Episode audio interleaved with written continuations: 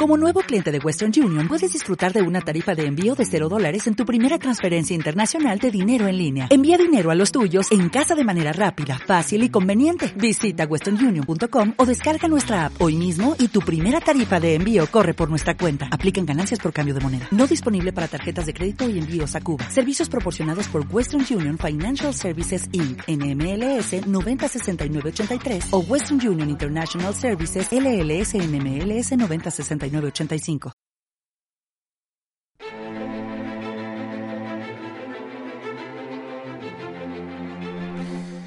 Bienvenido, bienvenida a World Media Podcast. Y te doy la bienvenida a un nuevo capítulo del mundo del cine. Manu Díaz, como siempre, nos trae historias fantásticas y hoy vamos a centrar este podcast en la figura del artista Nicolas Cage. Algunos lo recordarán por su última etapa, quizá no tan brillante, por películas como La Roca. Pero hay que recordar que Nicolas Cage tiene un Oscar por Living Las Vegas. Y hoy el protagonista es el actor estadounidense y veremos el motivo por el que Manu Díaz ha elegido a este artista para este podcast de World Media en el día de hoy.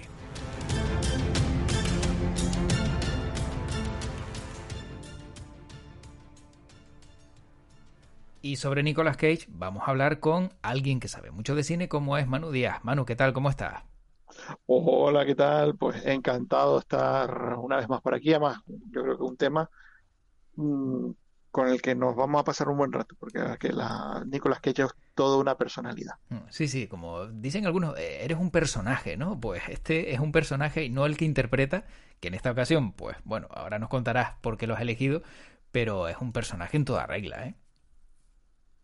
Sí, eh, bueno, eh, yo creo que en este caso hablamos, ah, es uno de, esos actores que es verdad que ha hecho eh, espléndidas películas y, otras que, están en el otro espectro del baremo también, pero es de esas ah, presencias tan carismáticas en pantalla que a veces da igual lo que hagan. De hecho, de la misma de la misma manera que hay un eh, un Malver verso y pues hay también un Cage verso, es decir, gente que, que eh, pues casi que, que, que, ve a las películas de, de, Nicolas Cage como si todas formaran parte de un continuo y precisamente, pues bueno, un poco eh, esta, una de estas últimas aventuras que él ha emprendido, pues va por, por ese mismo perfil.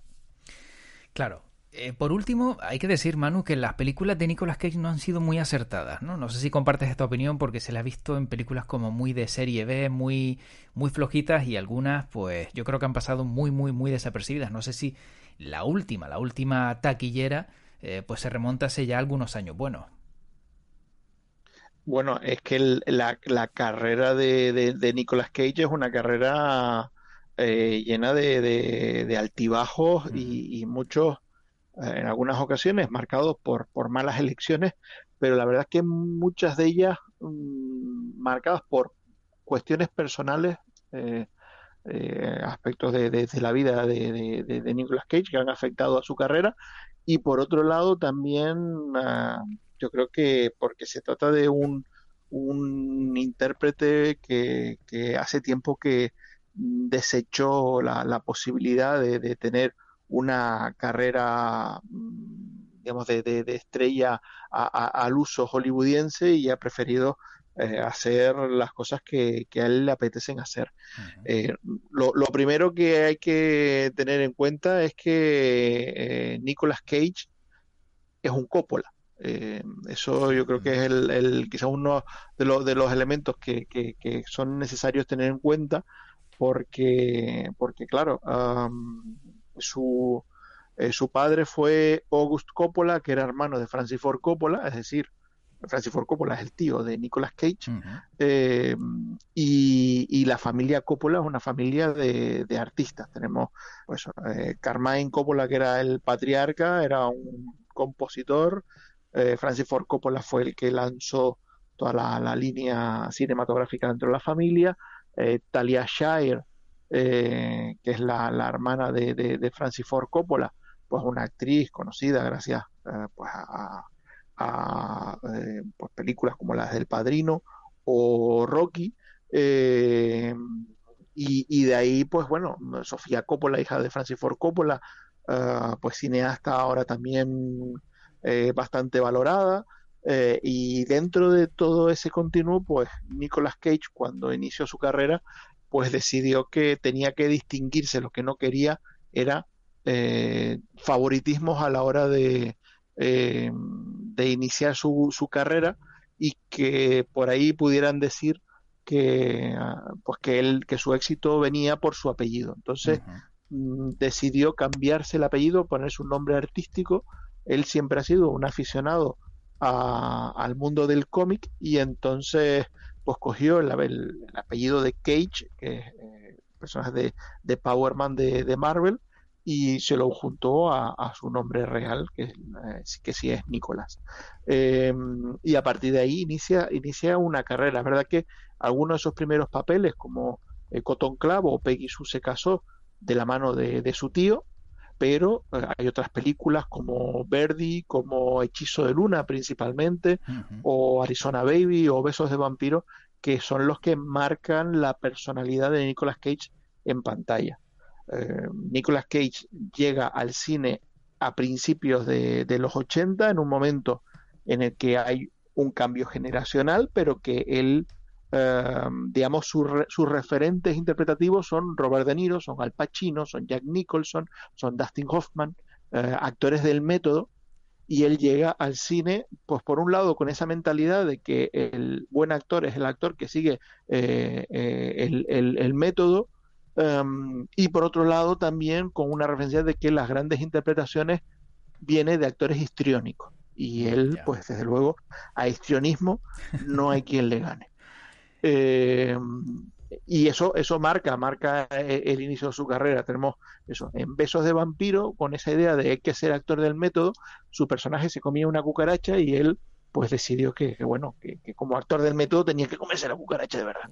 y, efectivamente en pantalla cuando lo vemos que se mete el bicho en la boca, mm. ahí no hay efecto especial que valga, eh, se lo mm. come de verdad. Eh, con el tiempo él ha sido consciente de que aquellos excesos no eran necesarios y que el cine al fin y al cabo ah. eh, es ficción, el cine es de mentirijitas y que hay mm. cosas que puedes dejarlas a los efectos especiales y que no hace falta eh, hacer según qué mm. cosas para, para convertirte en un buen actor. sobre la cucaracha, eh, era en besos de vampiro, si no me equivoco, y por lo visto tuvo que hacer la toma tres veces, o sea, se tuvo que comer tres cucarachas vivas, ojo, vivas que podía haber hecho la prueba con alguna de, de, gominola o algo para ver cómo, cómo era. No, no, vivas hasta que saliera bien. Y, y, bueno, es que recuerdo esa toma y dije, bueno, esto no puede ser verdad. Y cuando lo vi dije, sí es verdad, sí es verdad. Y preferiría haberla no visto. No tendría que haber visto eso, pero, pero bueno. Eh, ¿Qué vamos a hacer? Qué dolor. pero como dices tú, eh, al final, pero bueno, sí, le ha marcado, le ha marcado. Mm. Efectivamente, hombre, eh, afortunadamente a día de hoy Nicolas Cage es algo más que el actor que se comió una cucaracha en 1988. Sí, pero forma parte de la leyenda, ¿no? De la leyenda de Nicolas Cage. Eh, una leyenda, pero es que, claro, ese, ese, esa personalidad excesiva también es verdad que le permite hacer una serie de personajes en pantalla eh, que van a ser fundamentales en su carrera, como por ejemplo el Sailor Ripley de, Corazón Salvaje a las órdenes de, David Lynch, otro de sus grandes papeles, y, de ahí pues va a ir poco a poco mm, introduciéndose, alternando pues películas um, de, de, autor, de, calidad, con un tipo de cine comercial eh, y se va a convertir en, en, una estrella de, cine con, con, todas las letras, ¿no? Eh, cuando en 1995 hace Living Las Vegas y eso le consagra como, como actor, de repente eh, se transforma en una estrella de acción con películas como La Roca, como Con Air, como Cara a Cara, como Snake Eyes, y, y Nicolas Cage pasa de ser ese actor rarito que hace cosas excesivas a de repente ser un actor taquillero que hace películas comerciales y que funcionan muy bien en taquilla. Eh, eso después llegamos a los 2000, los 2000 él sigue aún, eh, digamos, en esa cresta de, la ola, uh, además, como decimos, sigue alternando esos dos formatos de película. Eh, eh, tiene títulos mm, donde su interpretación es muy aplaudida, como el caso de Ladrón de Orquídeas o El Señor de la Guerra o El Hombre del Tiempo, pero se produce ahí un sigma importante en su carrera, es que Hacienda le viene encima. Y tiene que pagar una millonada mm, tremenda a, Hacienda. Mm. Y la única manera que tiene de mm, pagar esa millonada es haciendo películas a destajo. Claro. Eh, películas de corte muy, muy comercial. Y que digamos que su faceta más prestigiosa, pues de repente, pues empieza a decaer porque lo que tenemos es dos, tres, cuatro, hasta cinco películas de, de Nicolas Cage al año, todas con, el mismo perfil de, cine mm, eh, palomitero, pero palomitero eh, de, de, baja estofa, no, no, no películas de, gran producción, sino todo lo que le llegaba decía que sí, lo hacía, lo hacía, lo hacía, hacía una película detrás de otra para poder ir recaudando dinero con el que pagar a Hacienda. Y eso, mm, digamos, acaba eh, dinamitando eh, la carrera comercial, la presencia de, de eh, Nicolas Cage en, en, Hollywood. Y cuando ya por fin se, se libra de, de, esa espada de Damocles, pues se encuentra con que ha quemado todos los puentes y que la posibilidad de seguir trabajando en Hollywood de la manera que lo, había, lo venía haciendo las décadas anteriores, ya no es posible, ya no, no puede ser ese actor que combinaba pues películas de, de, buena producción, pero de autor, con, con cine eh, taquillero, pero también con, con, un respaldo de, cierta calidad. Claro, es que al final, fíjate lo que pasa con Hacienda, ¿no? Que llega un punto en el que, oye, eh, pues eh, te acabo jorobando la cuenta corriente y tu carrera ya de paso porque, porque al final mira tú lo que tuvo que hacer para pagar o para ponerse al día y ahora Ahora este es el resultado. Pero Manu, con la siguiente que tiene entre manos y que vamos a ver en nada, eh, pues a lo mejor no nos llama la atención mm, el, formato o, el giro que puede dar Nicolas Cage. Sí, eh, bueno, pues la, salida que tuvo Nicolas Cage eh, a, ese callejón sin salida que tenía delante fue básicamente mm, pues seguir haciendo películas mm, de bajo presupuesto pero escogiendo él las películas en las que quería participar, es decir, aquellas que fueran de su gusto, de manera que él apoyaba a esas producciones eh, con, con, su nombre y al mismo tiempo pues hacía películas con las que él se divertía después de estar 10 años haciendo películas casi de manera obligada, eh, pues de repente pues ya se podía liberar y podía tener una carrera Mm, basada en escoger aquellos proyectos que, en los que él quiere estar. Y empieza a escoger también proyectos, mm, algunos igual de, eh, digamos, mm, delirantes que, el propio Nicolas Cage. Hay películas eh, que surgen como, por ejemplo, Mandy de 2018. Eh, que, es una estupenda película, pero, pero un delirio absoluto, y donde tenemos a un Nicolas Cage desatado. Y esa, esa, esa línea, pues parece que podría llegar a un, a un punto, eh, no sé si culmen, pero, pero sí eh, desbordante con eh, el insoportable peso de un talento descomunal, que es la película que, que, tenemos ahora aquí cercana en el tiempo, donde comparte el reparto con, con Pedro Pascal y con Tiffany Haddish, y donde Nicolas Cage se interpreta a sí mismo. Es como una especie de, uh, como ser eh, John Malkovich, eh, en el que veíamos a, a, un actor como Malkovich parodiándose a, a, sí mismo. Pues aquí tenemos a un Nicolas Cage que eh, coge esa imagen que tenemos todos de, de, un Nicolas Cage como una persona tronada y, y lo convierte en un personaje cinematográfico. Y en esta película, pues el argumento básicamente es que Nicolas Cage actor Nicolas Cage, eh, pues como está sin blanca y se ve obligado a aceptar todo tipo de, propuestas, pues de repente un millonario le ofrece un millón de, dólares por asistir eh, a su cumpleaños y pasar, eh, digamos, ese, esa fecha con, con él en, en, su casa. y a partir de eso después deriva o derivará en, una comedia loca de, acción, pero donde tenemos a, Nicolas Cage riéndose de su, la, propia imagen que él ha generado eh, en, el público, no solo su imagen cinematográfica, sino su imagen pública a partir también de, pues, de las excentricidades que, que, han marcado su, eh, su día a día, ¿no? Entonces, pues bueno, para los seguidores de, de, Nicolas Cage, pues esperar a Nicolas Cage eh, riéndose de Nicolas Cage, pues puede ser también un elemento muy atractivo. Sí, porque además eh, se reirá de él y mostrará cosas que, que a lo mejor desconocemos y que eh, darán a entender por qué Nicolas Cage a lo mejor se salió un poco ¿no? de esa línea que tú bien has explicado. Sí, porque bueno, de todos modos él, se salió mm. Mm, forzosamente en el sentido de lo que hemos dicho, ¿no? Que se vio obligado para poder pagar sus deudas asumir una serie de, películas que muy probablemente en otras condiciones él no hubiese hecho.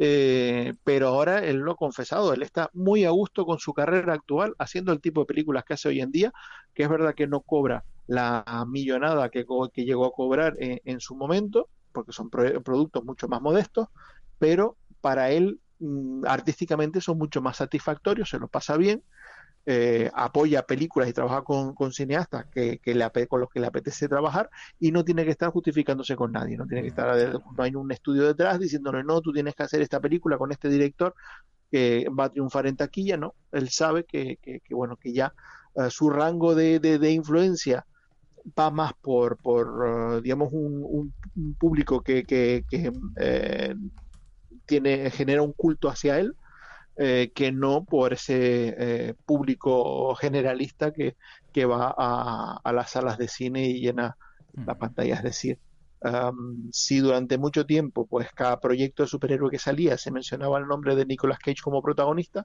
a día de hoy es extremadamente improbable que veamos a Nicolas Cage en una película de la Marvel. ¿Y, ¿Y por qué?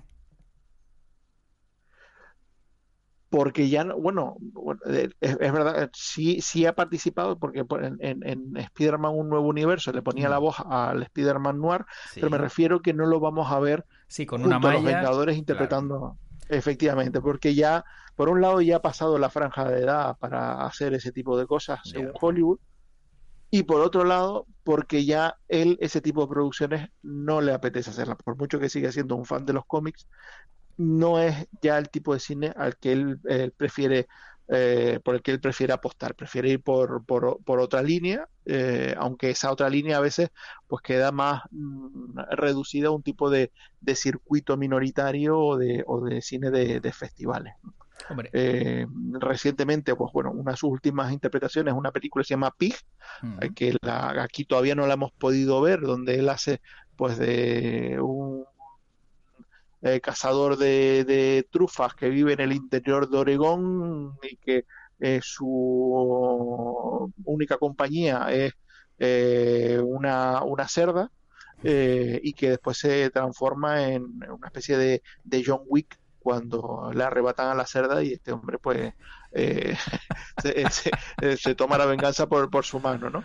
Y, ahora mismo pues está rodando eh, Renfield, que es una nueva película inspirada en el universo de, de, Drácula, donde él hace de Drácula, pero el protagonista en este caso es, Renfield, el, aquel comercial que era el primero que llegaba a, Transilvania a, tratar con, el conde y que después perdía la cabeza y acaba comiendo mosca. Mm. Sí, sí, lo recuerdo perfectamente y, bueno, dicen que, se quedó en una casa encantada y que eh, en una... No, recuerdo bien, creo que fue en eh, Ghost Rider, creo que sí, eh, estuvo en Transilvania en el rodaje y se quedó en un castillo del conde Drácula, dice que para canalizar su energía como anécdota y al día siguiente cuando lo vieron dices que tenía un aspecto de pena y dices que vengo el castillo de Drácula.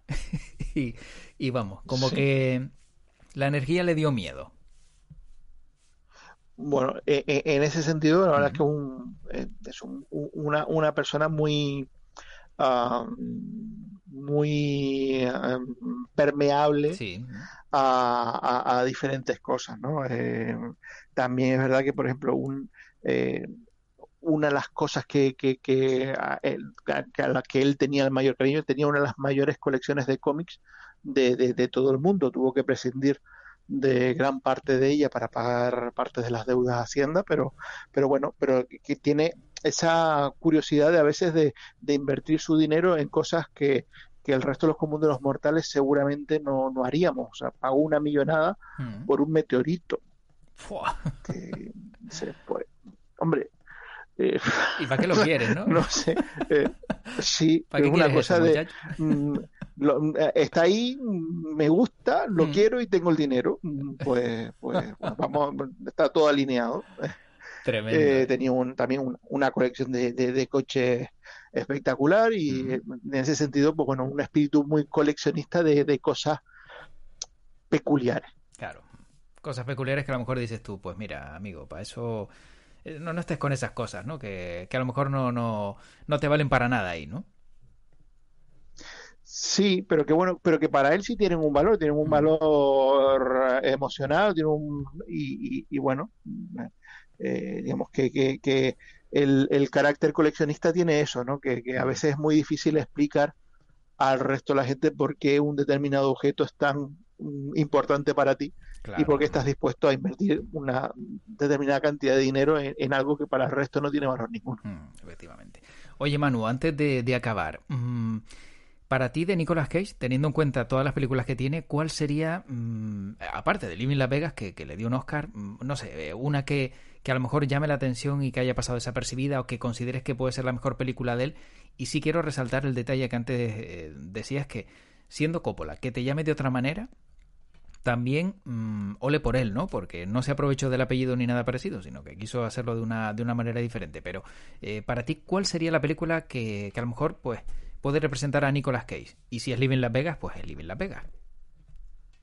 Hombre, a mí Living Las Vegas me parece una, una estupenda película, pero yo creo que eh, a falta de, ver lo que está por, por, por, llegar y lo que puede hacer de aquí en adelante, para mí el momento fundamental en la carrera de Nicolas Cage, el, techo interpretativo, no, solo interpretativo, sino de afinar y escoger los proyectos que tenía que escoger, eh, están entre 2002 y 2005 que es eh, cuando ah, es verdad que hizo ah, un par de pelis más, pero, pero encadenar eh, Adaptation, o sea, El ladrón de orquídeas en 2002, El señor de la guerra en 2005 y El hombre del tiempo también en, 2005, me parece que es ahí mm, está el, el, el triángulo absoluto de, de eh, la carrera de, de Nicolas Cage. Para mí son sus tres mejores trabajos, sus tres mejores películas y, es ese momento de, de, afinidad absoluta mm. que, desgraciadamente después se, se malogró, pero que, si ese actor hubiese seguido por esa vía a día de hoy, eh, Nicolas Cage sería uno de los eh, grandes absolutos de, de, Hollywood. Y sin embargo pues, pues bueno sigue siendo una lo que decíamos antes una personalidad carismática un tipo que por sus excentricidades y por las, el tipo de cine peculiar que, está haciendo, pues resulta atractivo y llamativo, pero para mí eh, ahí ese triunvirato de Adaptation, El Señor de la Guerra y El Hombre del Tiempo, es eh, yo creo que, que, la gloria en la tierra de, de Nicolas Cage. Mm, muy bien. Pues Manu, no sé si quieres aportar alguna cosa más, yo simplemente tengo una anécdota que es la, eh, la digamos la apariencia que tiene Nicolas Cage, que siempre como bien decías era muy histriónico, pero también que tiene un pasado en Tennessee en 1870 donde aparece en una foto y donde algunos aseguran que es un vampiro inmortal. El que encontró la foto, por lo visto dice que tiene la prueba, de la edad de Nicolas Cage e intentó venderla por un millón de dólares en eBay, pero al final pues la tuvo que quitar. No se sabe si porque el vampiro le visitó o porque Nicolas Cage se la compró o el motivo, pero no sé si has visto esa foto donde prácticamente se ve a Nicolas Cage, pero 1870, o sea, es una pasada. Bueno, ahí, ahí, precisamente ahí ahora con esto de, de, internet, pues se ha dado mucho, ¿no? De eh, excavadores, de, de, arqueólogos que van buscando eh, cuadros, fotografías y demás, y va buscando parecidos físicos con, eh, es verdad que, que, está esa que comentas Nicolas Cage, de Keanu Reeves también hay varias, que como que le han seguido, y, como Keanu Reeves además es, de esas personalidades que parece que no envejece, ah, porque lo ves, lo ves hace 30 años y lo ves hoy en día y, mm. y, y, la, y el cambio ha sido muy leve, pues se han encontrado también mucho, muchas fotografías, incluso cuadros em, de, de, personajes que dices que es clavado a mm. Keanu Reeves. Sí, sí, sí, sí, sí. O sea que, bueno, vete tú a saber, ¿no? Vete tú a saber. Que por cierto, y tiene un eh, mausoleo en Nueva Orleans, donde se ve, es una pirámide donde se ve la inscripción por fuera, Omnia App 1. Todos somos uno. Dice que ahí va a albergar sus restos mortales, pero para todos. O sea, no sé si es que va a abrir la puerta para que todo el mundo pueda estar o todo el mundo mezclarse, pero bueno, llama la atención porque he visto la imagen y, es una pequeña pirámide muy, muy curiosa, muy curiosa. Bueno, abrir la puerta para que todos puedan entrar o abrir la puerta para él poder salir. También es verdad. Si es vampiro, pues puede darse el caso. Pues Manu, muy pendiente de esa película, que tiene pinta de, estar curiosa por lo menos y, ver Nicolas Cage cómo se ríe de él y, o bueno, o por lo menos el, el papel que hace de él mismo que también tiene que ser, que ser llamativo. Seguro que no nos, no nos va a defraudar. Manu, pues como siempre un placer escucharte, eh, conocer historias del mundo del cine y lo único que me queda por decirte es que tu podcast te acompañe. Pues larga y próspera vida al podcast. Hasta luego, Manu. Chao.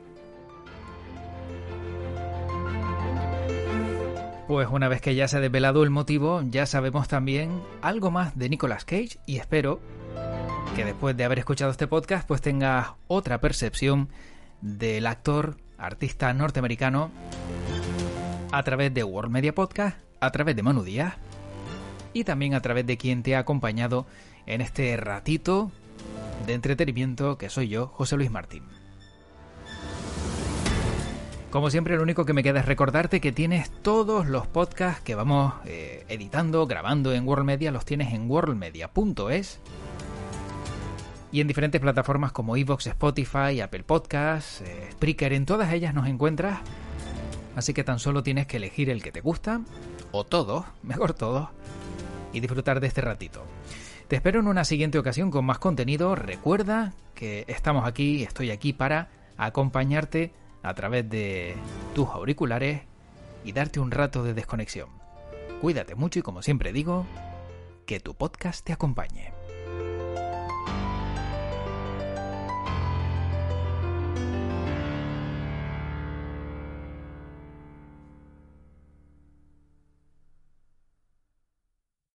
O'Reilly Auto Parts puede ayudarte a encontrar un taller mecánico cerca de ti. Para más información, llama a tu tienda O'Reilly Auto Parts o visita oreillyauto.com.